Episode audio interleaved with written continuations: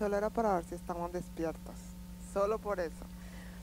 Eh, de verdad que es, eh, es un tiempo de orar y eh, si tú sientes ponerte de pie o, o, quedarte allí sentado, pero los que han venido con sus niños también y chiquitos, yo quiero que por favor los padres estén cerca o los grandes también y pongan sus manos y vamos a orar por este nuevo tiempo de año escolar que viene.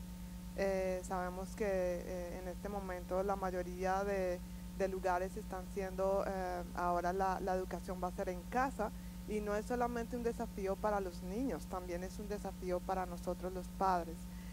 también entendemos que el desafío de todos los padres que trabajan y que no pueden estar 100% en casa, entonces todo esto trae estrés, ansiedad, y toda esta serie de cosas emocionales también que se están levantando alrededor de esto.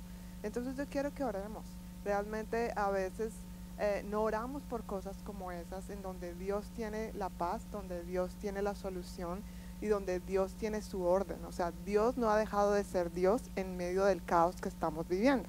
Entonces vamos a declarar que nosotros podamos ver esa situación con los ojos de Dios, que Él nos dé la sabiduría para poder guiar a nuestros niños, la creatividad para poder mantener la calma, ¿verdad? Porque a veces esas, todas esas emociones nos hacen salir un poquito de, de nuestra comodidad y pedir el orden de Dios en medio de este tiempo. ¿Les parece? Entonces, si sientes ponerte de pie o abrazar allí a, tus niños si están ahí o agarrar de la mano a tu esposo también, porque todo este estrés también a veces genera incomodidad entre los matrimonios o falta de buena comunicación. Entonces vamos a orar para que también la unidad de Dios esté en medio de las familias y los matrimonios. Amén. Bueno, Padre, en el nombre de Jesús, yo quiero darte muchísimas gracias porque es un privilegio para cada uno de nosotros saber que podemos acercarnos a ti confiadamente, Señor para recibir esa gracia que necesitamos en los momentos de dificultad, Señor. Sabemos que esa gracia la tenemos cuando nos acercamos a ti en fe, porque tú lo dices en tu palabra y cuando tú lo dices, tú lo cumples, Señor. Así que quiero poner a cada una de las personas aquí, familias representadas, aún que, las que nos están viendo por las redes sociales, pidiéndote en el nombre de Jesús tu gracia para este nuevo año escolar que comienza, Señor pidiendo tu sabiduría, pidiendo tus ideas, Señor, pidiendo tu paz para que nosotros podamos llevar a cabo todo esto en el orden que tú lo has establecido. En medio de este caos, en medio de estos cambios que hemos estado viviendo, seguimos declarándote como el Rey de Reyes y Señor de Señores, como el Dios Todopoderoso que está por encima de toda situación, Señor. Pedimos por cada uno de nuestros niños para que tú los guardes, Señor Últimamente se han visto noticias de depresión, ansiedad, inseguridad y todos estos sentimientos que llevan el, eh, el vivir momentos de caos, de depresión, de cambios repentinos como los que estamos viviendo.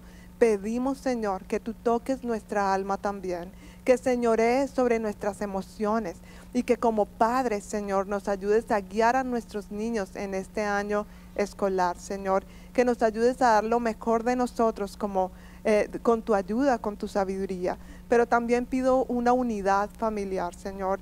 Pido que la comunicación entre los esposos sea buena comunicación, que no hayan malos entendidos, Señor, y cuando los haya, que tú nos des también la sabiduría de saber cómo resolverlos, que tu paz reine en medio de esta situación, reine en nuestros corazones y reine en cada familia aquí representada, Señor. Gracias porque podemos someternos a ti, someternos a tus planes, aunque a veces nos parezca para nosotros un poco incómodos. Pero si vamos de tu mano, Señor, estaremos seguros. Si vamos confiados, escuchando tu voz, siguiendo tus pasos, vamos a estar confiados. Así que es lo que yo quiero declarar en el nombre de Jesús sobre cada familia aquí. Lo que yo quiero declarar en el nombre de Jesús sobre cada niño aquí tu sabiduría, Señor, para que en medio de todo nos ayudes a, guardar el balance entre la educación, entre la disciplina, pero también los tiempos de esparcimiento, Señor. Oro también aquí por una provisión milagrosa para todos los que la están necesitando en este momento. Y no solamente oro por una provisión eh, física o material, oro por la provisión de gracia, oro por la provisión de paz, oro por la provisión de sabiduría de lo alto, Señor, y todo lo que tú estás, lo que tú sabes, Señor, que necesitamos cada uno de nosotros. Gracias, Señor, porque podemos entrar en, nuestra, en esta nueva etapa escolar sabiendo que tú nos llevas de tu mano, Señor. Háblanos claramente, muéstranos tu camino y gracias, Señor, por estar con nosotros todos los días como tú lo has prometido. En el nombre de Jesús. Amén y amén. Amén. Bueno, Dios les bendiga. Ahora les dejo en compañía de nuestro pastor John Martínez, quien nos trae hoy la palabra de Dios.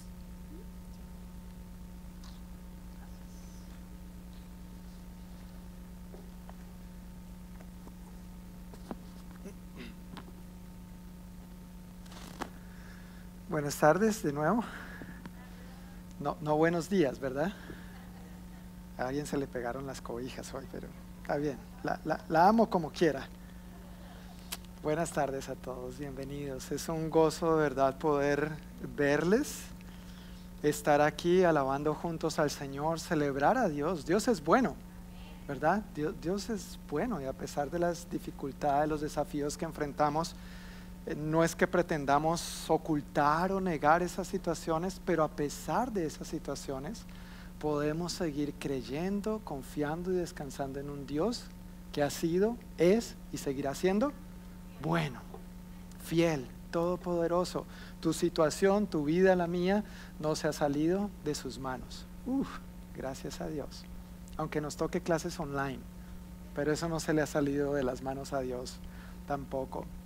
Pues bienvenidos también a las personas que hoy nos acompañan o nos visitan por primera vez. Somos la iglesia del noroeste y esta es la congregación hispana de esta iglesia. Somos tres congregaciones, una sola iglesia y queremos que en esta tarde sean todos cordialmente bienvenidos y bendecidos. Pues entrando en materia directamente ya a la palabra de Dios, eh, el libro de los jueces, perdón, el libro de Josué, si usted tiene su Biblia conmigo, voy a pedirle que la abra en el libro de Josué, capítulo 1, y voy a leer los versículos 6 al 9, que dicen así, sé fuerte y valiente, porque tú serás quien guía a este pueblo para que tome posesión de toda la tierra que juré a sus antepasados que les daría Sé fuerte y muy valiente. Ten cuidado de obedecer todas las instrucciones que Moisés te dio. No te desvíes de ellas ni a la derecha ni a la izquierda. Entonces te irá bien en todo lo que hagas. Estudia constantemente este libro de instrucción. Medita en él de día y de noche para asegurarte de obedecer todo lo que allí está escrito. Solamente entonces prosperarás y te irá bien en todo lo que hagas. Mi mandato es, sé fuerte y valiente, no tengas miedo ni te desanimes, porque el Señor tu Dios está contigo donde quiera que vayas. Amén. Yo quisiera invitarles a que me acompañen una vez más orando, poniendo este tiempo en manos de Dios, pero no quiero orar solamente yo. Yo quiero pedirle que allí donde tú estás, cierre tus ojos y, abre tu corazón a Dios y pídele a Dios que te hable hoy. Yo creo que Dios quiere hablarme a mí, pero yo creo que Dios quiere hablarte a ti también. Entonces tomemos un minuto para tomar aliento y decirle, Señor, aquí estoy, te necesito. Creo que tu palabra es viva y eficaz, amado Dios. Y hoy me acerco a ti con confianza, con gratitud de que por medio de ella tú me hablas, tú me instruyes. Me acerco, Señor, con la debida fe a este libro, creyendo que este libro no es cualquiera. Es tu palabra, contiene aliento de vida y hoy reconozco que necesito tu vida. Derrama, por favor, Señor, tu vida en mí, en cada uno de nosotros. Háblanos conforme a la necesidad que cada uno estemos teniendo y moldéanos, Señor, también conforme al plan y buen propósito que tú tienes con cada uno de nosotros. En el nombre de Jesús. Amén. Amén. En esta porción de la escritura nosotros encontramos estas palabras y, promesa de Dios. Mm, indudablemente, esta porción de la escritura es tal vez una de las más conocidas por los creyentes y también una de las más amadas, una de las más tenidas en cuenta, porque indudablemente es una bonita escritura, ¿no es cierto? Dios mismo dando ánimo y Dios mismo infundiendo una tremenda promesa de que si nos apegamos a lo que está aquí, tal vez las cosas nos van a salir bien. ¿Dice eso la Biblia? ¿Qué dice? Todo nos saldrá bien. No solo tal vez, no solo algunas, sino todo nos va a salir bien. Yo no sé tú, pero yo quiero que todo me salga bien. Espero que tú también. Amén. Entonces, la condición, lo que Dios nos está diciendo es, apeguémonos a este libro de instrucciones que tiene que ver con todas las áreas de tu vida y la mía. Esa es nuestra parte, Dios se encarga del resto. Ahora bien, nosotros no estamos en la misma situación del pueblo de Dios en aquel entonces, que estaban a punto de entrar a conquistar la tierra prometida. Ese es el contexto de esta escritura. Tú y yo no estamos en un lado del río Jordán intentando cruzar para conquistar la tierra prometida. No es nuestro contexto, no es nuestra situación, pero este pasaje contiene grandes verdades y principios que sirvió para el pueblo de Dios en aquel entonces y siguen sirviendo para el pueblo de Dios hoy en día. Nosotros somos este pueblo de Dios actualmente y nosotros podemos hoy, aquí y ahora aplicar estos mismos principios a las situaciones actuales que estamos viviendo con la expectativa de que si nosotros hacemos nuestra parte, entonces Dios va a hacer la suya. Dios es un Dios que honra su palabra. Dios es un Dios que honra sus promesas. Dios es un Dios que lo que Él dice, Él lo cumple. La Biblia nos dice que a sus promesas podemos decir confiadamente sí y amén. Confiadamente. No hay razón para dudar de que lo que Él dice, Él lo va a cumplir. Ese momento único que el pueblo de Dios estaba viviendo en, en ese momento particular de la historia, está precedido esto que acabamos de leer está precedido más o menos por unos 600 años de historia. Este momento se remonta más o menos a unos 600 años atrás, donde Dios había dado esta promesa a su pueblo. Y de hecho, para los que me conocen saben que una vez que empiezo a hablar soy difícil de que me callen. Entonces eh, decidí dividir este sermón en dos partes, porque Créeme, es difícil tratar de resumir 600 años en 40 minutos, pero haré mi mejor esfuerzo. Algunos se rieron, otros no. Está bien, lo voy a tomar de buena manera, pero haré mi mejor esfuerzo en tratar de resumir 600 años en 40 minutos y con el favor de Dios llegar al punto, llegar a la conclusión de esta escritura el próximo domingo. No que vamos a estar hoy desde aquí hasta el próximo domingo. Hoy 40 minutos, el próximo domingo otros 40 minutos con el favor de Dios. El versículo 6 es el único versículo en el que me quiero centrar hoy. Ya ves cuánta riqueza tiene este pasaje. Es el único versículo en el que me quiero centrar por estos 35, 40 minutos. Y quiero tocar simplemente dos puntos. ¿De dónde provino la promesa? Y la situación dada en Egipto. Josué capítulo 1 versículo 6 dice, sé fuerte y valiente porque tú serás quien guía a este pueblo para que tome posesión de qué? De toda la tierra que juré a sus antepasados que les daría. Esta escritura puntualmente está Dios hablando a Josué. El contexto es Moisés, el gran líder del pueblo de Israel, acaba de morir, acaba de ir a la presencia de Dios y ahora Josué queda a cargo. Y Dios le dice a Josué, ¿qué le dice? Esfuérzate y sé valiente, porque por medio tuyo daré esa tierra que prometí a sus antepasados. ¿Dónde está esa promesa? ¿Dónde está eso que Dios dijo a sus antepasados? ¿Cuándo ocurrió eso? Bueno, todo comenzó con el llamado y promesa a una persona. Y esta persona la encontramos en el libro de Génesis, capítulo 12. Voy a leer los versículos 1 al 4 y luego voy a leer otros en Génesis capítulo 15.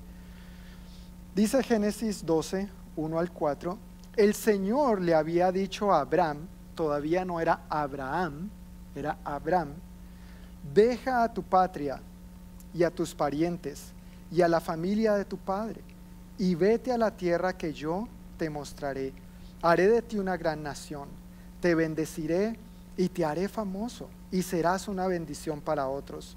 Bendeciré a quienes te bendigan y maldeciré a quienes te traten con desprecio todas las familias de la tierra serán bendecidas por medio de ti.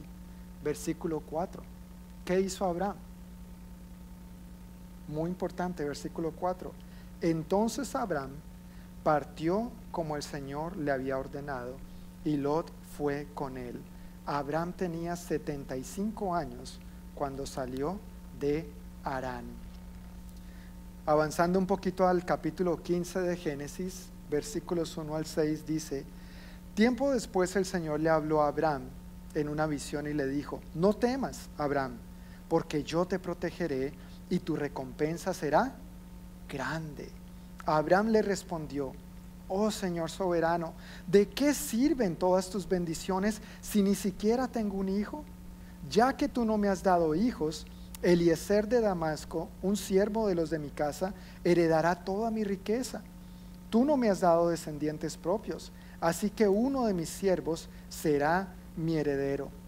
Después el Señor le dijo, no, tu siervo no será tu heredero, porque tendrás un hijo propio, quien será tu heredero.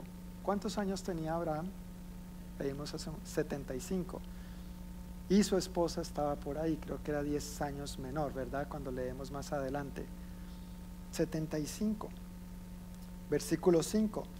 Entonces el Señor llevó a Abraham afuera y le dijo, mira el cielo y si puedes, cuenta las estrellas. ¿Has podido contar las estrellas? ¿Lo has intentado? Yo lo he intentado y es difícil. Es un poquito difícil. No es posible contar las estrellas. Esa es la cantidad de descendientes que tendrás. Y Abraham creyó al Señor y el Señor lo consideró justo debido a su fe. Y si seguimos leyendo el capítulo 15, hay más detalles acerca de esto, de la, de la tierra que Dios les estaba prometiendo, de dónde a dónde sería y qué iba a ocurrir. Inclusive Dios les habla acerca del tiempo difícil de esclavitud que iban a pasar sus descendientes eh, como esclavos en la tierra de Egipto. Y luego también vemos en el Nuevo Testamento, puntualmente en el libro de los Hebreos, que se hace mención a Abraham en el famoso capítulo 11 que es conocido como el, los héroes de la fe. Abraham le creyó a Dios y le fue contado por justicia. Abraham es el Padre en la fe de todos aquellos que nosotros hemos decidido creerle a Dios y depositar nuestra confianza en Él. De donde Dios sacó a Abraham era una tierra idólatra, era una tierra pagana, era una tierra politeísta y era lo único que Abraham conocía. No había conocido ningún otro lado. No sabemos exactamente dónde está ubicada esa tierra, pero es llamada en la Biblia como Ur de los Caldeos. Se entiende que es por allá en la antigua Mesopotamia. Y Dios de repente le dice, Abraham, deja todo. Deja tu tierra, deja tu familia, deja lo único que conoces, deja quizá lo único que amas, lo que aprecias, por lo que tanto has trabajado, y vete a la tierra que yo te mostraré. Allí yo haré de ti una gran nación. Allí yo te bendeciré en gran manera. Tanto que no solo tú y tus descendientes serán bendecidos, sino que todas las familias de la tierra, todas las naciones de la tierra serán bendecidas por medio tuyo. Cuando vemos esto a la luz de todas las escrituras, nos damos cuenta que el Mesías, Jesús, el Señor y Salvador vino de este linaje y por medio de él es que tú y yo hoy podemos ser grandemente bendecidos. Amén. Por la obediencia de uno, por la obediencia de ese uno. Él pudo haber dicho, pero Dios, ¿cómo así? Esto es lo único que conozco, esto es lo único que tengo. Y bueno, al parecer Abraham tenía muchísimas cosas. Él pudo haber estado muy cómodo, muy tranquilo. ¿Qué necesidad de irse a aventurar para otro lado que porque Dios me dijo, que porque Dios me llamó?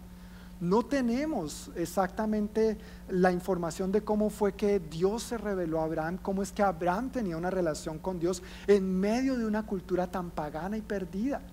Pero en medio de ese paganismo, Abraham estaba prestando atención a Dios. Abraham tenía su corazón centrado en Dios de una u otra manera. No tenemos los detalles y no es mi intención tratar de demostrar esos hechos aquí, pero sí podemos ver el fruto y el resultado. Yo creo que igualmente Dios hoy anda buscando gente como tú y como yo, que en medio del paganismo que estamos viviendo, en medio de la libertad, que en realidad es libertad, pero disfrazada, perdón, es libertinaje disfrazado de libertad, Dios está buscando hombres y mujeres, niños, jóvenes, adultos, ancianos. Abraham tenía 75 años, pero con un corazón dispuesto para obedecerle y por la obediencia de uno muchos serán bendecidos. ¿Seremos tú y yo de esos que van a hacer una gran diferencia? Quizá en 5, 10, 100, 600 años, yo no sé. Pero ¿seremos tú y yo parte de estos? ¿O seremos de los que estamos tan cómodos en donde nos encontramos que nos vamos a hacer, bueno, sí, Dios como que me está hablando, pero tal vez no tiene que ver conmigo, tiene que ver con otro. Ah, yo sé, tiene que ver con el pastor.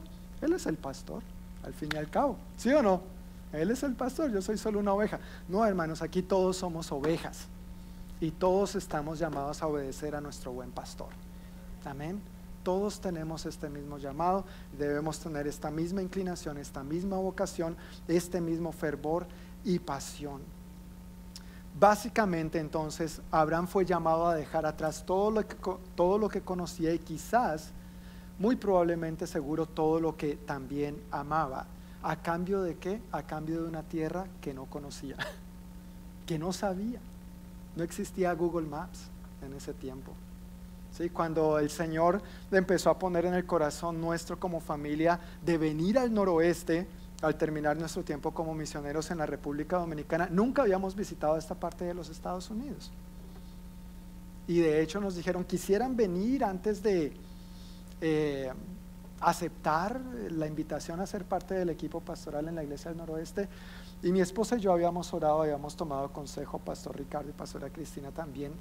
Teníamos mucha certeza en nuestro corazón. Así que en parte nos aventuramos a lo que Dios nos estaba llamando.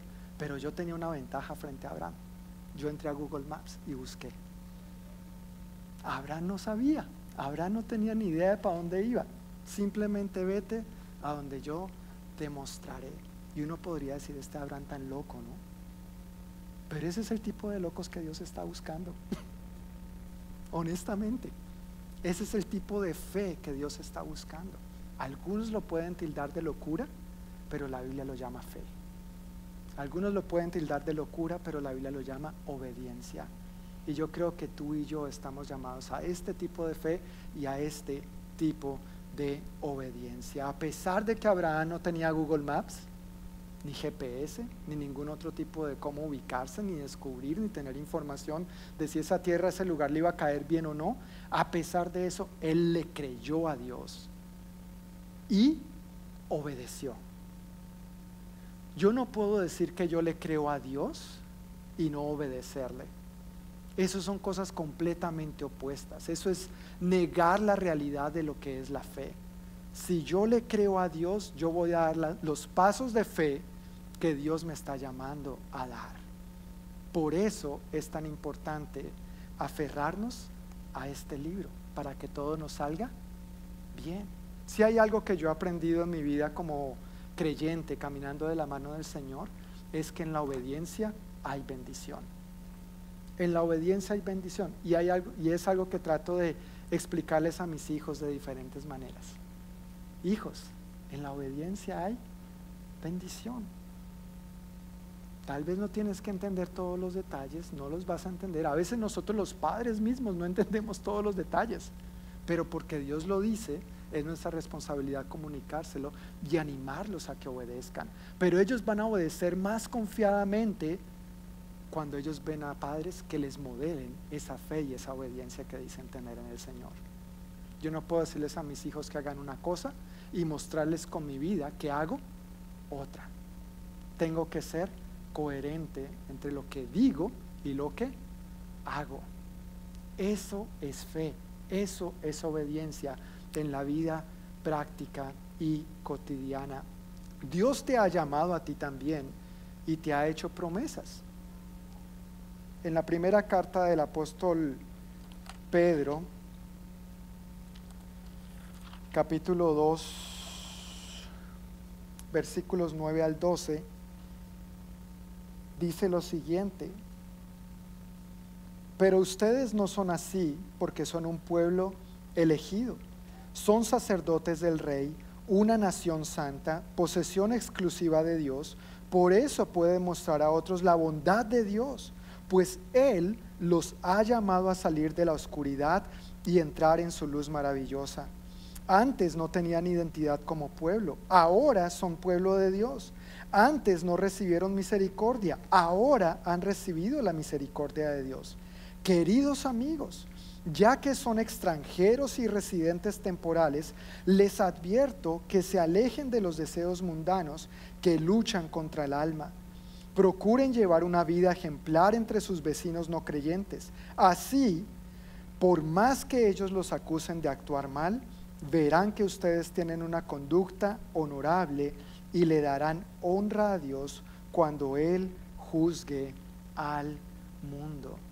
Dios también nos ha hecho un llamado a nosotros, a ti y a mí, a cada uno de nosotros. Y no tiene que ver con un llamado a salir de Ur de los Caldeos, como en el caso de Abraham, de donde se desprende toda la promesa de la que estamos hablando en Josué, capítulo 1. Tiene que ver con otro tipo de llamado para nosotros. Perdón, salir de la oscuridad y entrar en su luz maravillosa, alejarnos de los deseos mundanos y llevar una vida ejemplar. Todo esto es posible basado en la promesa y el hecho de la, de la identidad que Dios nos ha dado. Eso es posible, quiero repetir, esto es posible basado en el hecho y la promesa de la identidad que Dios nos ha dado. Tú tienes identidad. Tú eres alguien en Cristo. Tú no eres un don nadie. Tú no eres alguien que no sabes para dónde va. Dios tiene un propósito contigo. Tú tienes un destino. Tú tienes propósito en esta vida, pero no se limita a esta vida. Es por la eternidad. Tenemos propósitos eternos. Esa identidad, aquí a la luz de lo que acabamos de leer en Primera de Pedro 2, 9 al 12, es que tú y yo somos sacerdotes del Rey, una nación santa, posesión exclusiva de Dios. Antes no teníamos identidad como pueblo, pero ahora somos pueblo de Dios. Y por eso podemos mostrar a otros la bondad de Dios. Él nos llama a salir de las tinieblas para vivir en su luz admirable. Y estando allí, entonces podemos ser un reflejo de quien Él es a los que todavía andan en tinieblas. Ese es un llamado poderoso para ti y para mí, para cada uno de nosotros. Allí está el llamado, allí está la promesa. No es un llamado a salir físicamente de un lugar, de un Ur de los Caldeos, de este mundo pagano en el que vivimos, pero sí Dios nos llama a salir de la corriente e influencia en la que este mundo quiere mantenernos subyugados y sumergidos, viendo todo como normal tantas cosas contrarias a la palabra de Dios, pero son normales. Estos son los tiempos modernos en los que vivimos. Y una cosa es ah, respetar esas diferencias, pero otra es ya empezar a verlo como normal. Por eso necesitamos aferrarnos a este libro de instrucciones si queremos que todo nos vaya bien. ¿Quiere usted que todo le vaya bien? No, no, no, vuelvo a preguntar, vuelvo a preguntar. ¿Quiere usted que todo le vaya bien? Gracias, preciosa. Gracias, mi amor. Amén. ¿Ves? La fe de los niños, ¿no? Ay, Señor, ayúdanos a ser más como los niños. Aquí está el secreto, aquí está la clave. Este libro de instrucciones. Volviendo al llamado y promesa de Dios a Abraham. Él y su esposa no podían tener hijos. ¿Recuerdas lo que leímos? Él y su esposa no podían tener hijos. Tenía 75 años cuando Dios llamó a Abraham. Cuando le nació el hijo, ¿recuerdas cuántos, años tenía? 99. Uno dice, ¿y cómo? No tanto por él, pero por ella. ¿Y cómo? Bueno, ¿no es nuestro Dios un Dios de milagros? ¿No es nuestro Dios un Dios de lo imposible? ¿No es nuestro Dios un Dios que da vida donde solamente hay muerte? Ese es nuestro Dios. Dios le hizo una promesa a Abraham. Yo sé, Abraham, que no pueden tener hijos, pero no te preocupes. Si tú puedes contar las estrellas en el cielo, tú podrás contar a tus descendientes. Ahora, ¿cuántos hijos le dio? Uno solo, Isaac. Y a Isaac le nació Jacob. Y a Jacob le nacieron otros once. Después le nació el menor, el más chiquito, Benjamín, y de allí entonces vienen las doce tribus que conforman el pueblo de Israel. Pero deteniéndonos un momentito antes de Benjamín, antes del pilón, deteniéndonos un momentito en José, que era el último hasta ese momento, era el menor, el onceavo hijo. Y como todo hijo menor, tiende a ser consentido. Eso, eso lo resuelven en la casa ustedes, por favor. El menor tiende a ser consentido, ¿sí o no? Uh. Ahora, hay algunos mayores que nos va bien también. Los mayores tenemos la bendición de que todo nos lo compran nuevo. A los menores todo le toca heredado.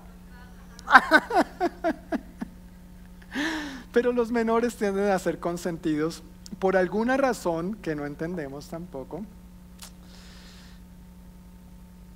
que no entiendo completamente, quiero decir. Jacob tenía una preferencia sobre José y eso hizo que sus otros diez hermanos mayores lo amaran con todo su corazón. No, no lo querían para nada. Lo veían con celos, con envidia, con amargura, lo detestaban.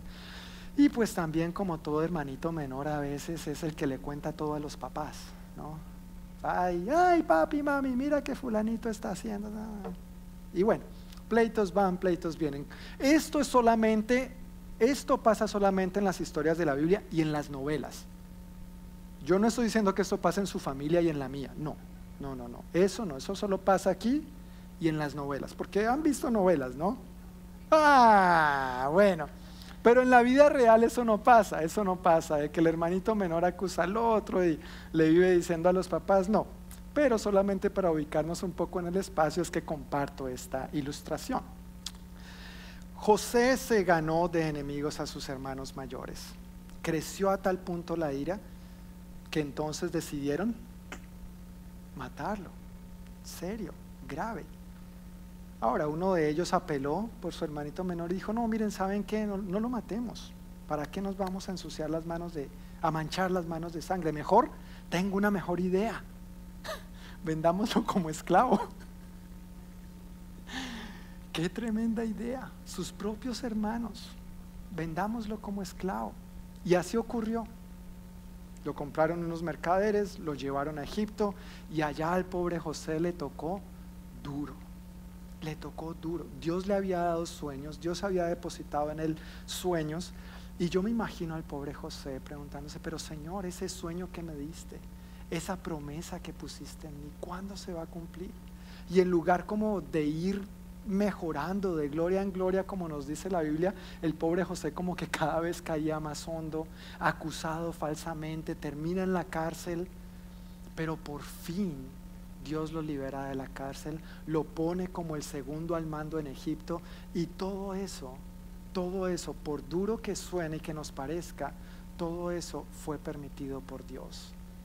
Dios tenía, si me permiten decirlo así, tenía su as bajo la manga. Era para que la promesa que había dado Abraham no se echara a perder. Dios preservó la vida de toda esa descendencia gracias a que José fue vendido como esclavo.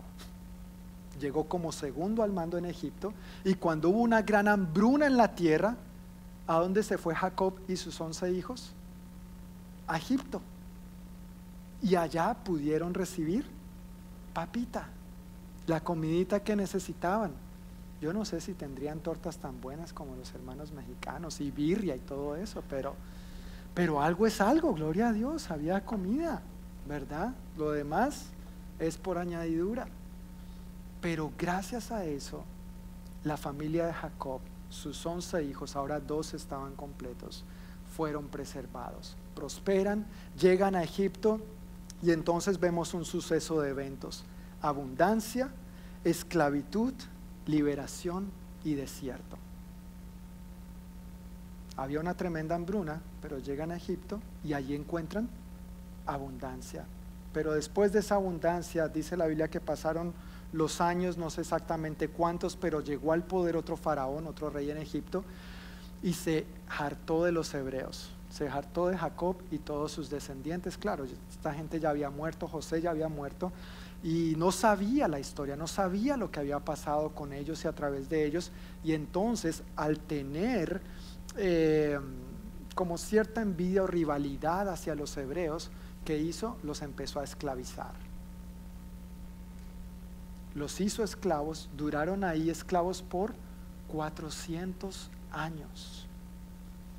Pero mientras leemos toda esta historia, y, como les dije, estoy tratando de resumir 600 años, mientras leemos toda esa historia una y otra vez, encontramos que Dios no se ha olvidado de su promesa. Hermano, hermana, Dios no se ha olvidado de lo que te ha prometido. Y yo quiero que tú descanses en eso. Dios no se ha olvidado de lo que te ha prometido. Pueden venir momentos duros, pueden venir momentos difíciles. No tengo que ser profeta para decirte, van a venir momentos difíciles. Pero Dios no se ha olvidado de lo que te ha prometido. Amén. Dios está pendiente de ti. Dios está al tanto de tus situaciones, tanto de las buenas como, como las no tan buenas. Y Dios va a llegar en rescate tuyo en el momento propicio. Simplemente nuestra tarea es mantenernos fieles, obedientes, creyéndole y dándole los pasos de obediencia que esto conlleva. Abundancia, esclavitud, liberación, desierto. Al término de esos 400 años de esclavitud, Dios levantó a quién? A Moisés. Si bien recuerdas, un ex convicto, uno que tenía sus manos manchadas de sangre, uno que quiso hacer justicia por sus propias manos. Pero, hermanos, no hay nadie que Dios no pueda usar. Si uno se dispone para Dios, no hay pecado que Dios no pueda perdonar. No hay mancha que la sangre de Cristo no pueda quitar. Y ninguno de nosotros es más ni menos digno que Moisés. Si somos dignos es por la gracia de Dios. Es por la sangre del Cordero derramada en la cruz del Calvario. No es que tú y yo seamos más buena gente y vengamos a creernos de mejor familia que Moisés.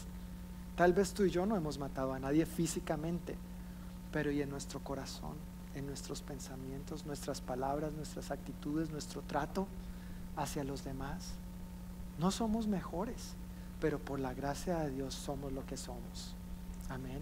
Por la gracia de Dios estamos aquí y llamados a hacer lo que Dios quiere que hagamos. Así que Dios levanta a Moisés para liberar extraordinariamente a su pueblo y conducirlo a la tierra que les había prometido.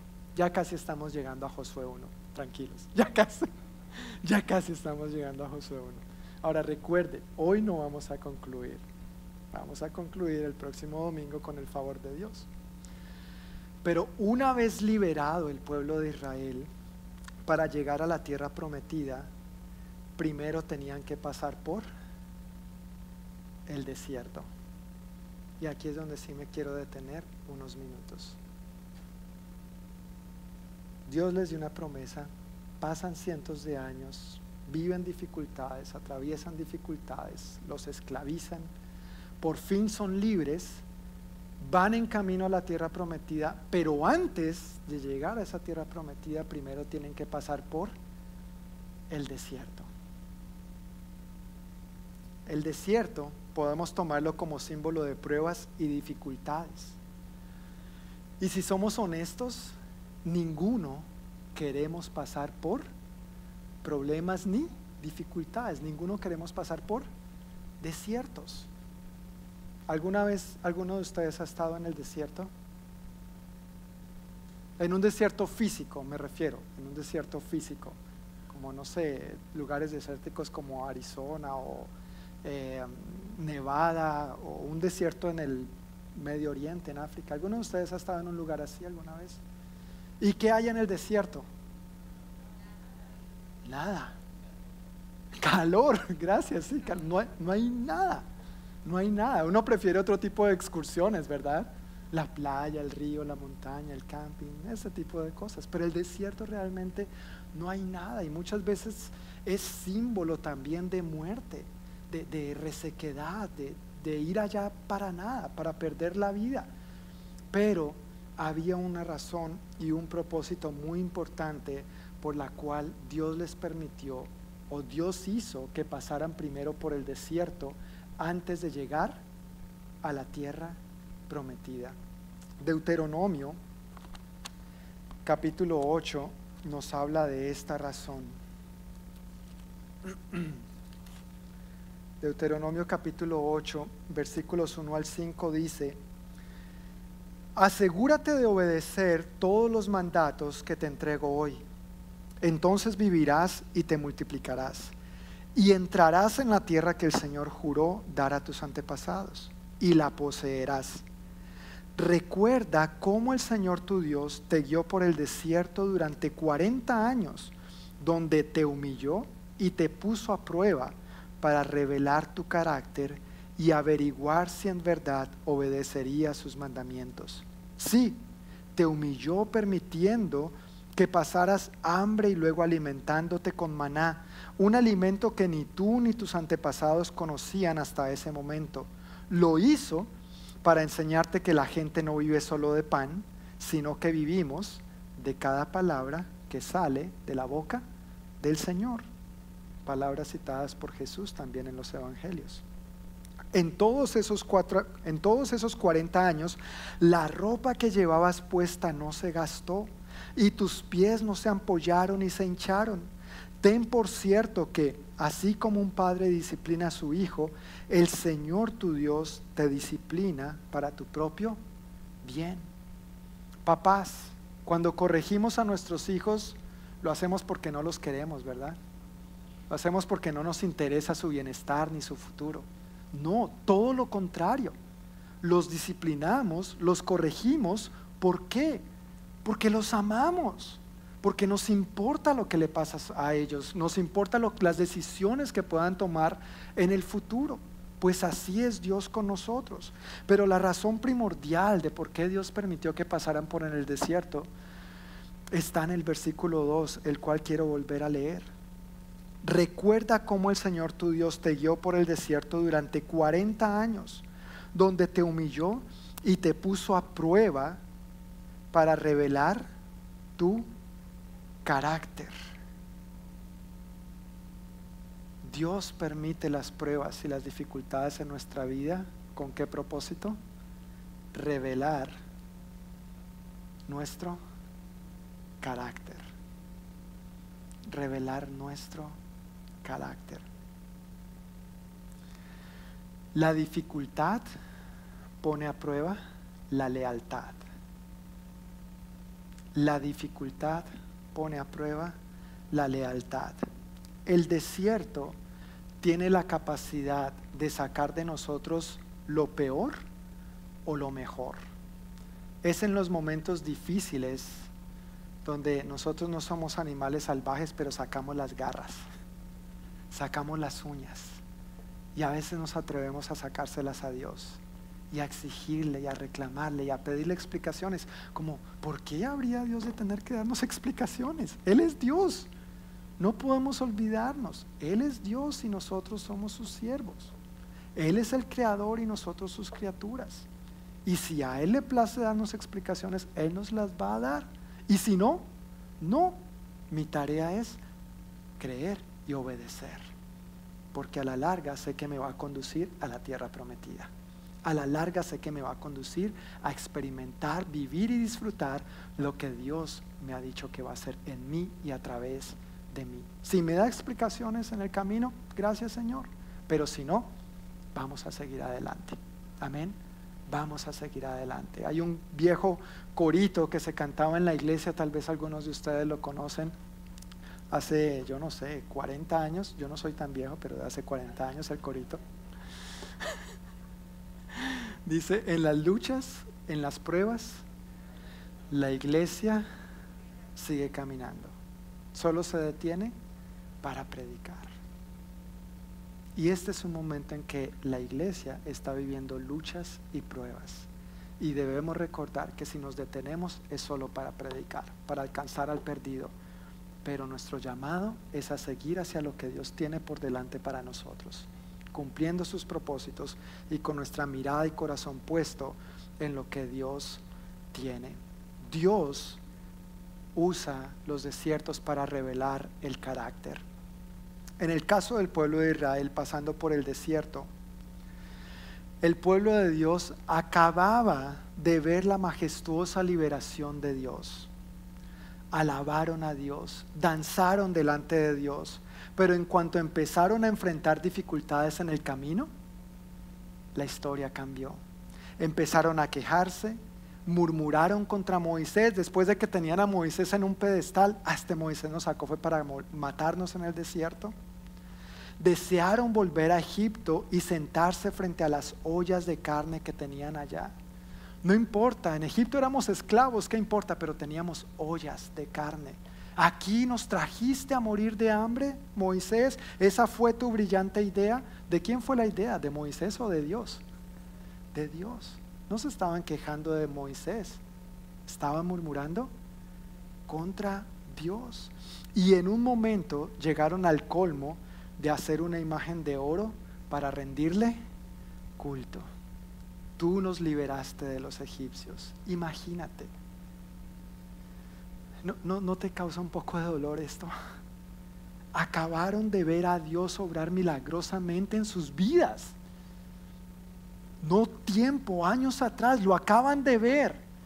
Y ahora están teniendo esta actitud contra Dios y contra el liderazgo que Dios había puesto en sus vidas. Pero como dije hace un momento, la dificultad pone a prueba la lealtad. Y el apóstol Santiago y el apóstol Pedro nos hablan de este tipo de situaciones también. Santiago, capítulo 1, versículos 2 al 4 dice, amados hermanos, cuando tengan que enfrentar cualquier tipo de problemas, considérenlo como un tiempo para alegrarse mucho este Santiago no sabe que los tiempos difíciles son difíciles, pero eso es la fe. De eso se trata la fe también, ¿no? De llamar las cosas que no son como si fueran. Es difícil, no voy a negar la realidad, la situación, pero por la gracia de Dios voy a salir de esto. Considérenlo como un tiempo para alegrarse mucho, porque ustedes saben que siempre que se pone a prueba la fe, la constancia tiene una oportunidad para desarrollarse.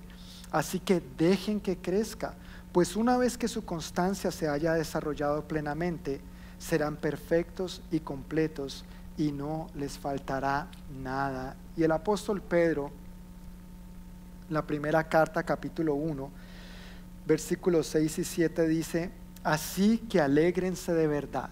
Otra vez, estos estaban de acuerdo. Estos se pusieron de acuerdo para decirnos que tenemos que alegrarnos cuando estemos enfrentando pruebas. Ahora, ellos no están diciendo algo que no vivieron. Ellos sabían lo que eran las dificultades y están escribiendo de algo que han vivido. Es posible regocijarnos en Cristo a pesar de los desiertos. Amén. Es posible. Alégrense de verdad. Les espera una alegría inmensa, aunque tienen que soportar muchas pruebas por un tiempo breve. Estas pruebas demostrarán que su fe es auténtica, revelan el carácter. Está siendo probada de la misma manera que el fuego prueba y purifica el oro, aunque la fe de ustedes es mucho más preciosa que el mismo oro.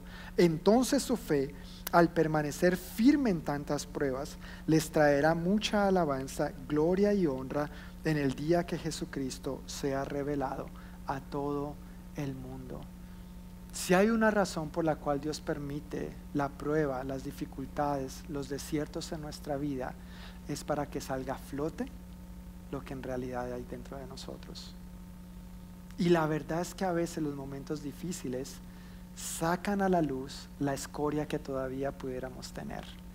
Y ahí es donde Dios, como un orfebre, el que trabaja las joyas, amoroso y paciente, está ahí cocinándonos a fuego lento, esperando que las impurezas salgan a flote y pasa el, em, el cernidor, gracias, o colador para quitarnos esas impurezas, para hacernos más puros, para hacernos más y más a su imagen y semejanza, para hacernos más como Cristo es y mostrar este Cristo vivo y resucitado a un mundo muerto y sediento. No menospreciemos los momentos difíciles, tienen un propósito, pero depende de nuestra actitud si vamos a cruzar al otro lado o no depende de tu actitud, depende de la mía. La lealtad tiene sus frutos y la deslealtad también.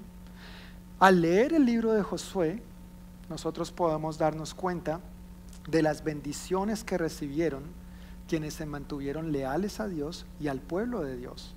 Pero también podemos leer las desafortunadas consecuencias que recibieron quienes negociaron su lealtad a Dios y al pueblo de Dios.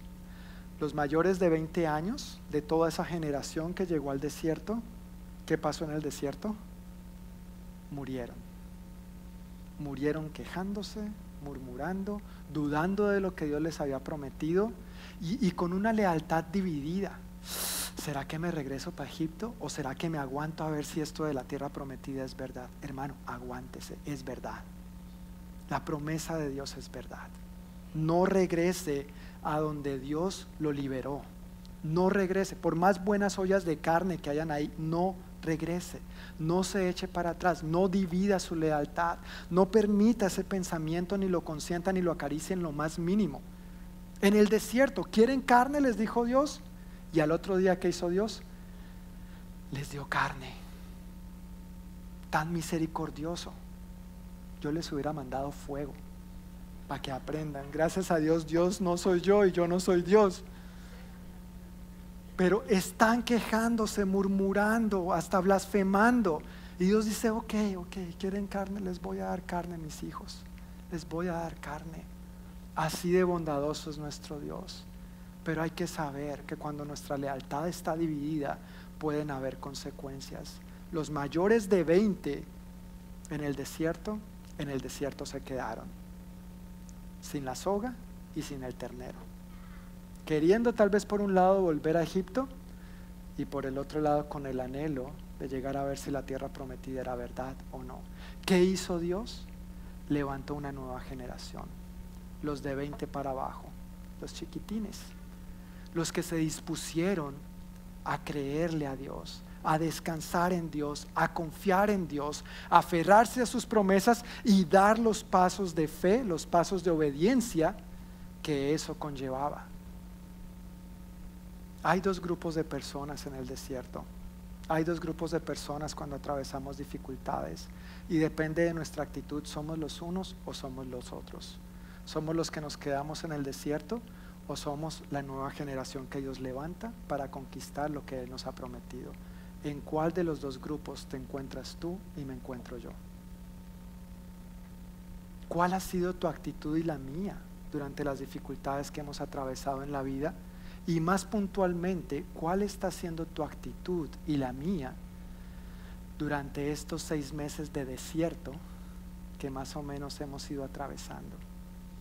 Y yo no quiero negar la realidad de esta pandemia y los desafíos de salud y económicos, eso es real. Y, si miramos, ha desatado una crisis de violencia, de injusticias racial, política, tremenda. ¿Y qué vamos a hacer tú y yo? ¿Nos vamos a poner del lado de los que murmuran? ¿O nos vamos a poner del lado de los que confían en Dios, le creen y caminan hacia adelante? A eso estamos llamados, iglesia. A eso estamos llamados. Enfocándome en la iglesia en general, en el pueblo de Dios hoy en día, la iglesia a lo largo y ancho del mundo hoy en día, estamos viviendo y enfrentando un momento único en la historia, un desierto único en la historia. Y tenemos la opción de lamentarnos, quejarnos y murmurar, anhelando las ollas de carne en Egipto, anhelando cómo eran y cómo hacíamos las cosas antes, anhelando que vuelvan a hacer esas cosas como antes, anhelando volver a la normalidad, cuando hermanos, no va a volver a haber normalidad. Permítame si estoy siendo muy crudo con esto, pero no va a volver a haber normalidad. Yo vuelvo a la iglesia, a la reunión de la iglesia, cuando las cosas vuelvan a ser normales. No, hermano, el momento de retomar las reuniones de la iglesia es aquí y es ahora. El momento de pararte firme en tu fe es aquí y es ahora. El momento de mostrar que tú tienes a un Cristo vivo es aquí y es ahora. En tu trabajo, en tu casa, en tu vecindario, en estas cuatro paredes o donde sea que Dios te lleve. Porque esa es la nueva normalidad. si tenemos que estar usando tapabocas todo el tiempo, gloria a Dios, lo vamos a usar mientras no me cosan mi boca y no me corten mi lengua, yo no me voy a cansar de predicar en esta nueva normalidad. Amén. Pero tenemos que pararnos firmes en lo que Dios nos ha prometido si es que queremos heredar esa promesa. ¿En cuál grupo estamos, hermanos? ¿A cuál queremos pertenecer? Estamos en ese punto donde o nos quedamos con la mentalidad de Egipto, con una lealtad dividida anhelando lo de antes, o tomamos los pasos de obediencia a lo que Dios nos está llamando a hacer, convirtiéndonos así en una nueva generación que esté dispuesta a creerle y apropiarse de lo que Dios nos ha prometido. Yo no sé tú, pero yo, yo sé que Dios es bueno. Yo sé que Dios nos ha dado promesas y yo quiero ver esas promesas en mí. Y yo quiero escúchame, yo quiero que tú no te pierdas lo que Dios te ha prometido. Pero es tu decisión, es tu actitud lo que tienes que evaluar y eres tú en última instancia quien decide quedarse en el desierto o seguir adelante hacia lo que Dios te ha prometido. No solamente a ti como individuo, pero a ti como familia, a nosotros como familia en el Señor. Dios tiene buenas cosas con nosotros. Y yo espero que ninguno de nosotros nos perdamos absolutamente nada de eso. Ya para concluir este primer resumen de 600 años, gracias por su paciencia. Hoy como cada primer domingo tomamos la cena del Señor y espero que a la entrada cada uno haya tomado una copita de estas que tiene jugo de uva y la galletita. Hasta esto ha cambiado, ¿verdad? Es nuestra nueva normalidad, por lo menos por ahora. No podemos repartir cosas en, la iglesia, no podemos ingerir nada, ni siquiera cositas como estas en la iglesia. Pero si no has tomado uno de esos a la salida, hay una canastita, eh, hay disponibles ahí para que tomes una.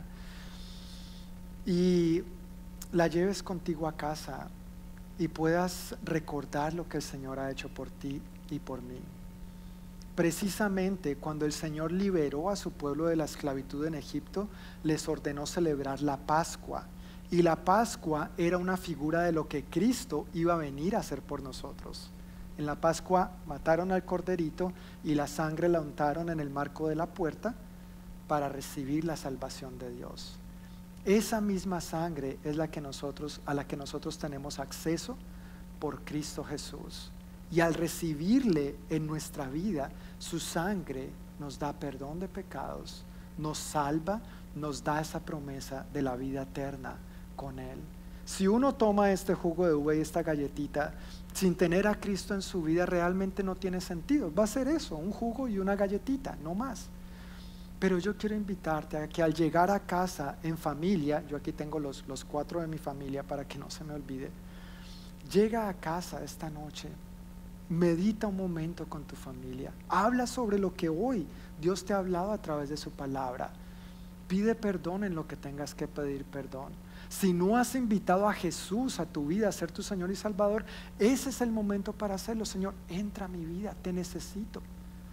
Perdona todos mis pecados y tomamos este jugo y esta galleta recordando lo que tú has hecho por nosotros, pero también celebrando la promesa que tú nos has dado. Comparte la comunión, la Santa Cena esta noche en familia, por favor. ¿Cuál ha sido tu actitud y la mía durante estos meses de desierto? Es la pregunta con la que yo quiero que salgamos cada uno de nosotros hoy y reflexionemos al respecto, especialmente mientras nos disponemos para Dios en el transcurso de esta semana y venimos deseosos de lo que Él quiere volver a hablarnos el próximo domingo aquí en este lugar. Pero oremos antes de cerrar y quedar despedidos. Amén. Amado Dios, te damos gracias por tu palabra en esta hora y gracias Señor que tenemos la oportunidad de celebrar, reflexionar, pedirte perdón, a la misma vez que te expresamos nuestro más sincero deseo de que queremos ser parte de aquella nueva generación que tú estás levantando en estos tiempos, Señor. Personalmente creo, Dios, que tú sí estás dando un sacudón a tu iglesia, a tu pueblo, en medio de este desierto. Y lamentablemente algunos no van a responder, se van a quedar acomodados o conformados con una lealtad dividida. Pero yo, Señor, yo quiero ser parte de los que te creen. Yo te pido por mí, Señor, y por cada uno de los que estamos aquí presentes, por cada uno de los que están viendo este video, Señor. Ayúdanos a guardar nuestro corazón y que nuestra lealtad no esté dividida. Que ni siquiera consideremos, Señor, volver atrás a nuestro viejo estilo de vida, ni renunciar, Dios, a todo lo bueno, bondadoso y poderoso que tú has hecho en nosotros hasta el día de hoy. Declaramos, Señor, que tú eres bueno. Tú has sido bueno, Señor. Y aunque a veces no entendemos las dificultades en un 100% ni las razones de estas dificultades, Señor, en fe declaramos que tú sí sabes la razón. Tú eres Dios, nuestra vida está en tus manos y decidimos confiar en ti con todo nuestro corazón. Fortalécenos en el poder de tu Santo Espíritu para dar los pasos de obediencia que tengamos que dar hacia lo que tú nos estás llamando a seguir a vivir hacia adelante, Dios, con el propósito de salir del desierto, cruzar el río y entonces conquistar las promesas que tú nos has dado. Oro, Señor, que esta palabra que hoy hemos recibido, tú la firmes y la arraigues profundamente en el corazón y en el entendimiento intelectual de cada uno de nosotros, de tal manera que estas raíces se arraiguen profundamente y esta semilla de tu palabra empieza a crecer fuerte, saludable, vigorosa y que pronto, Señor, en cada una de nuestras vidas, esta semilla de tu palabra dé más y más fruto en nosotros y a través de nosotros especialmente Dios al ver nuestra sociedad, al ver el mundo que nos rodea, Señor. No es geográficamente el Ur de los caldeos del que tú llamaste Abraham, pero indudablemente, Señor, vivimos en una sociedad pagana, politeísta, idólatra donde el mayor ídolo no es quizá una imagen, es el mismo ser humano queriendo ser su propio Dios, hacer lo que quiera, vivir como quiera, sin rendir cuentas de nada a nadie. Ayúdanos a manifestar tu vida, Dios, en este mundo pagano, en este desierto que estamos viviendo. Infunde tu vida en nosotros y a través de nosotros. En el nombre de Jesús. Amén. Y amén. Amén. Mis hermanos, Dios les bendiga. Que tengan una semana muy bendecida. Me alegró verlos de verdad, es una alegría inmensa verlos. Que el Señor les guarde de todo mal y peligro, que el Señor supla fielmente para todas sus necesidades, que Dios guarde su salida y su entrada y nos siga guardando a todos en buena salud. Amén. Nos vemos con su favor el próximo domingo a la misma hora por el mismo canal. Un abrazo.